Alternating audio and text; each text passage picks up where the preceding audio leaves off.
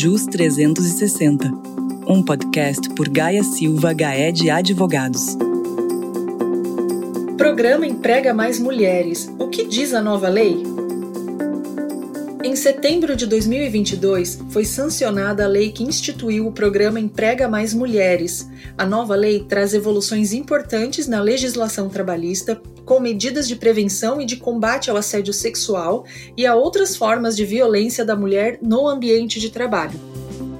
Olá, eu sou Juliana Quadrado, a sua anfitriã aqui no JUS 360, e para tratar sobre este assunto, estou acompanhada de Roberta Fixel e Amanda Mareca, especialistas em direito trabalhista de nossa unidade em Curitiba. Roberta, Amanda, sejam bem-vindas ao JUS 360. Tudo bem com vocês?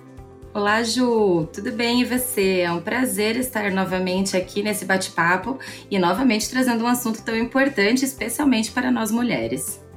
Oi, Ju, agradeço o convite. É uma honra poder participar pela primeira vez do JUS 360. O prazer é todo meu em tê-las aqui comigo. Bom, meninas, vamos começar então. Amanda, a fim de contextualizarmos o programa Emprega Mais Mulheres para os nossos ouvintes, você poderia citar quais são as principais medidas propostas pela nova lei? Claro, Ju, podemos classificar as medidas propostas em sete tópicos. São eles: apoio à parentalidade na primeira infância, apoio à parentalidade por meio da flexibilização do regime de trabalho, qualificação de mulheres nas áreas estratégicas para ascensão profissional, apoio às mulheres no retorno ao trabalho após o término da licença maternidade, instituição do selo Emprega Mais Mulheres, prevenção e combate ao assédio sexual e outras formas de violência com participação da CIPA e estímulo ao microcrédito para as mulheres. Roberta, vamos começar então falando sobre a participação da CIPA, Comissão Interna de Prevenção de Acidentes, no combate ao assédio sexual e à violência no local do trabalho. Diante disso, você poderia explicar quais são as empresas que devem constituir a CIPA e qual o seu objetivo? Claro, Ju. Os requisitos para a constituição da CIPA estão todos previstos na NR5, mais conhecida como Norma Regulamentadora número 5. Mas, em resumo, todas as empresas com mais de 20 empregados precisam criar a Comissão Interna de Prevenção de Acidentes, a CIPA. Seu objetivo é eliminar ou pelo menos reduzir a possibilidade de acidentes no ambiente de trabalho, garantindo a saúde e a segurança dos empregados.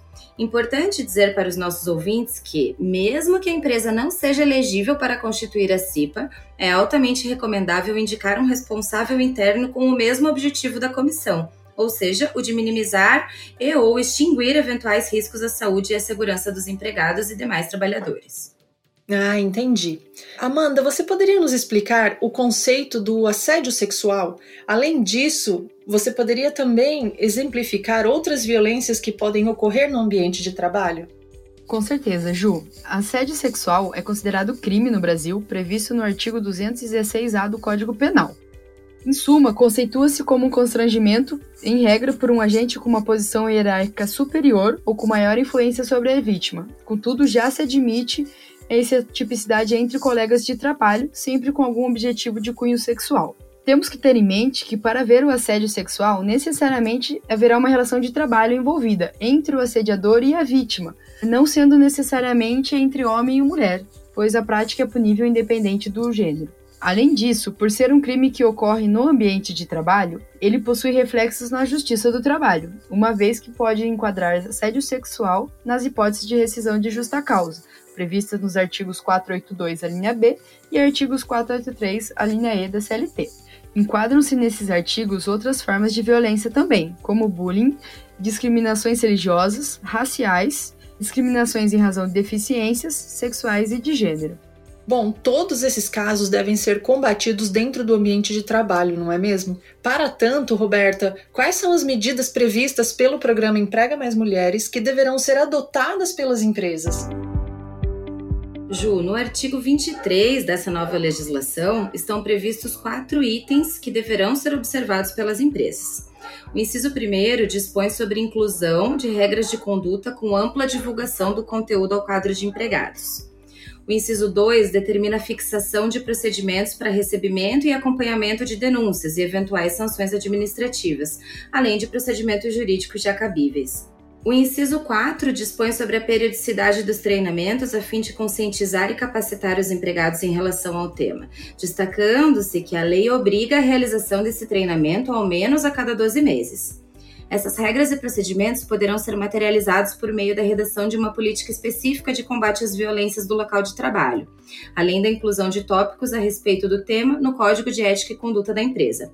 Amanda, então qual seria a importância da CIPA neste contexto? O envolvimento da CIPA é super importante nesse contexto, Ju, tanto que foi prevista no inciso 3 do artigo 23. Isso porque é dever da CIPA promover a segurança dos empregados, além de ser um canal direto entre empregados e empregadores. A CIPA poderá participar da organização dos treinamentos anuais de combate ao assédio sexual e de outras violências, promovendo e divulgando campanhas de conscientização, identificação de eventuais problemas no ambiente de trabalho com uma forma de resolução mais rápida e assertiva, dentre outras ações. Ah, entendi. Roberta, agora falando sobre o prazo de adequação ao programa Emprega Mais Mulheres.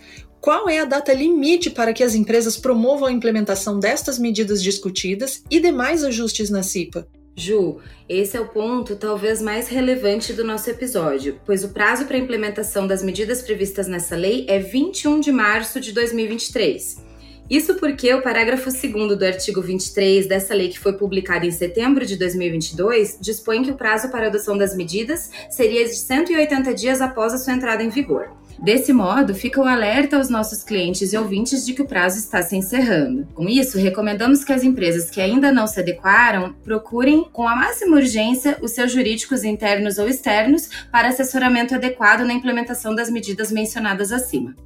Nossa, Roberta, sem dúvida, esse prazo está bem apertado e ainda mais em comemoração ao mês da mulher, né? Dia 8 de março, Dia Internacional da Mulher, e o prazo se encerra dia 21 de março de 2023. Muito interessante.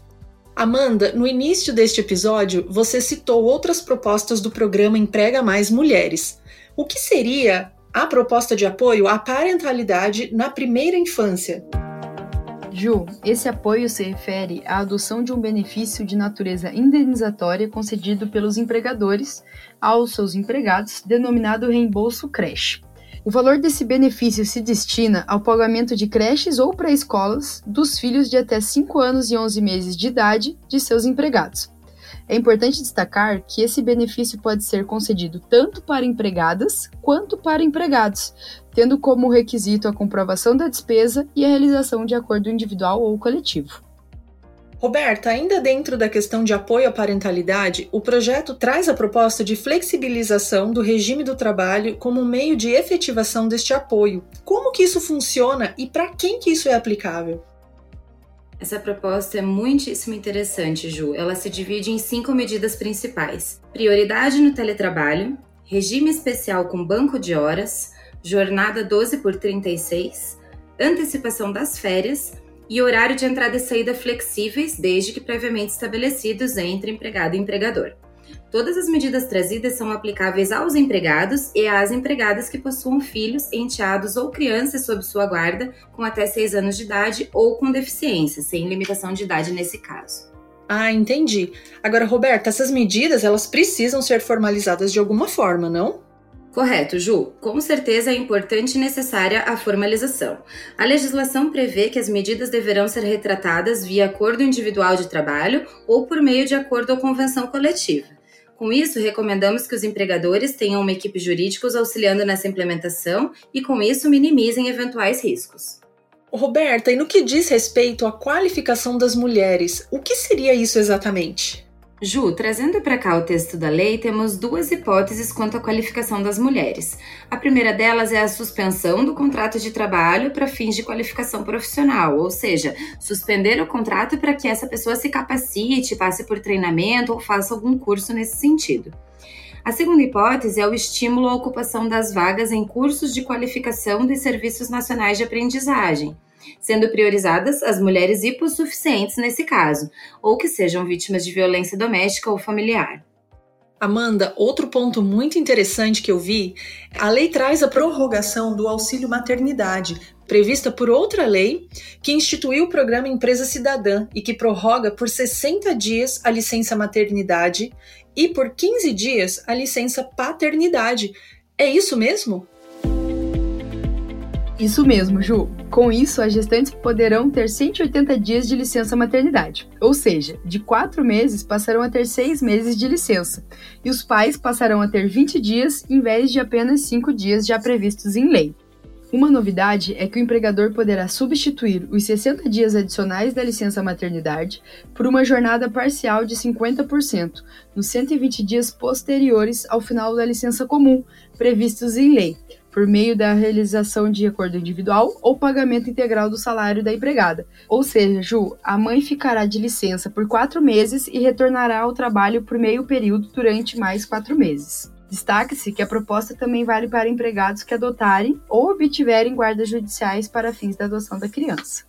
Roberta, agora sobre as operações de crédito, existe alguma previsão de condições diferenciadas para as mulheres? Ou algum outro ponto relevante que você gostaria de comentar? Existe sim, Ju. A lei traz algumas condições especiais nesse sentido, como, por exemplo, para as mulheres que tenham MEI constituída ou sejam pessoas físicas incluídas no Programa Nacional de Microcrédito Produtivo Orientado, ou ainda quando sejam pessoas naturais que exerçam alguma atividade produtiva ou mesmo prestação de serviços. Por fim, surge também o selo do programa Mais Mulheres. Esse selo tem a finalidade de reconhecer as empresas com boas práticas e que adotem as propostas previstas na legislação e no programa. Para obter esse selo, as empresas deverão estar atentas às medidas previstas na lei e ao prazo para prestação de contas a fim de comprovar a adoção das medidas propostas. A legislação nova se limita nessas informações e finaliza que o Ministério do Trabalho e Previdência disporá sobre o regulamento completo do selo. Desse modo, ficaremos atentos e acompanhando a divulgação de novidades para nossos ouvintes. Meninas, muito bom, foi muito esclarecedor. E aqui, para a gente encerrar, qual é a opinião de vocês sobre o programa Emprega Mais Mulheres? Ju, eu entendo que o programa pode ser considerado um grande avanço não só para nós mulheres, mas para a sociedade como um todo, uma vez que a lei abrange tanto homens quanto mulheres na maioria das propostas, como vimos anteriormente. Creio que os aspectos mais relevantes dessa nova legislação são a participação efetiva da CIPA no combate ao assédio e outras formas de violência, as possibilidades de acordos diferenciados no que concerne às licenças maternidade e paternidade e o selo que incentivará as empresas que possuem boas práticas nesse sentido. Concordo com a Roberta. Certamente cada empresa adotará e adaptará as medidas de acordo com a sua realidade a fim de trazer o melhor ambiente de trabalho aos seus empregados, consequentemente melhorando assim a produtividade e o combate ao assédio e à violência. Por fim, relembro o prazo de adequação da nova lei, que é 21 de março de 2023.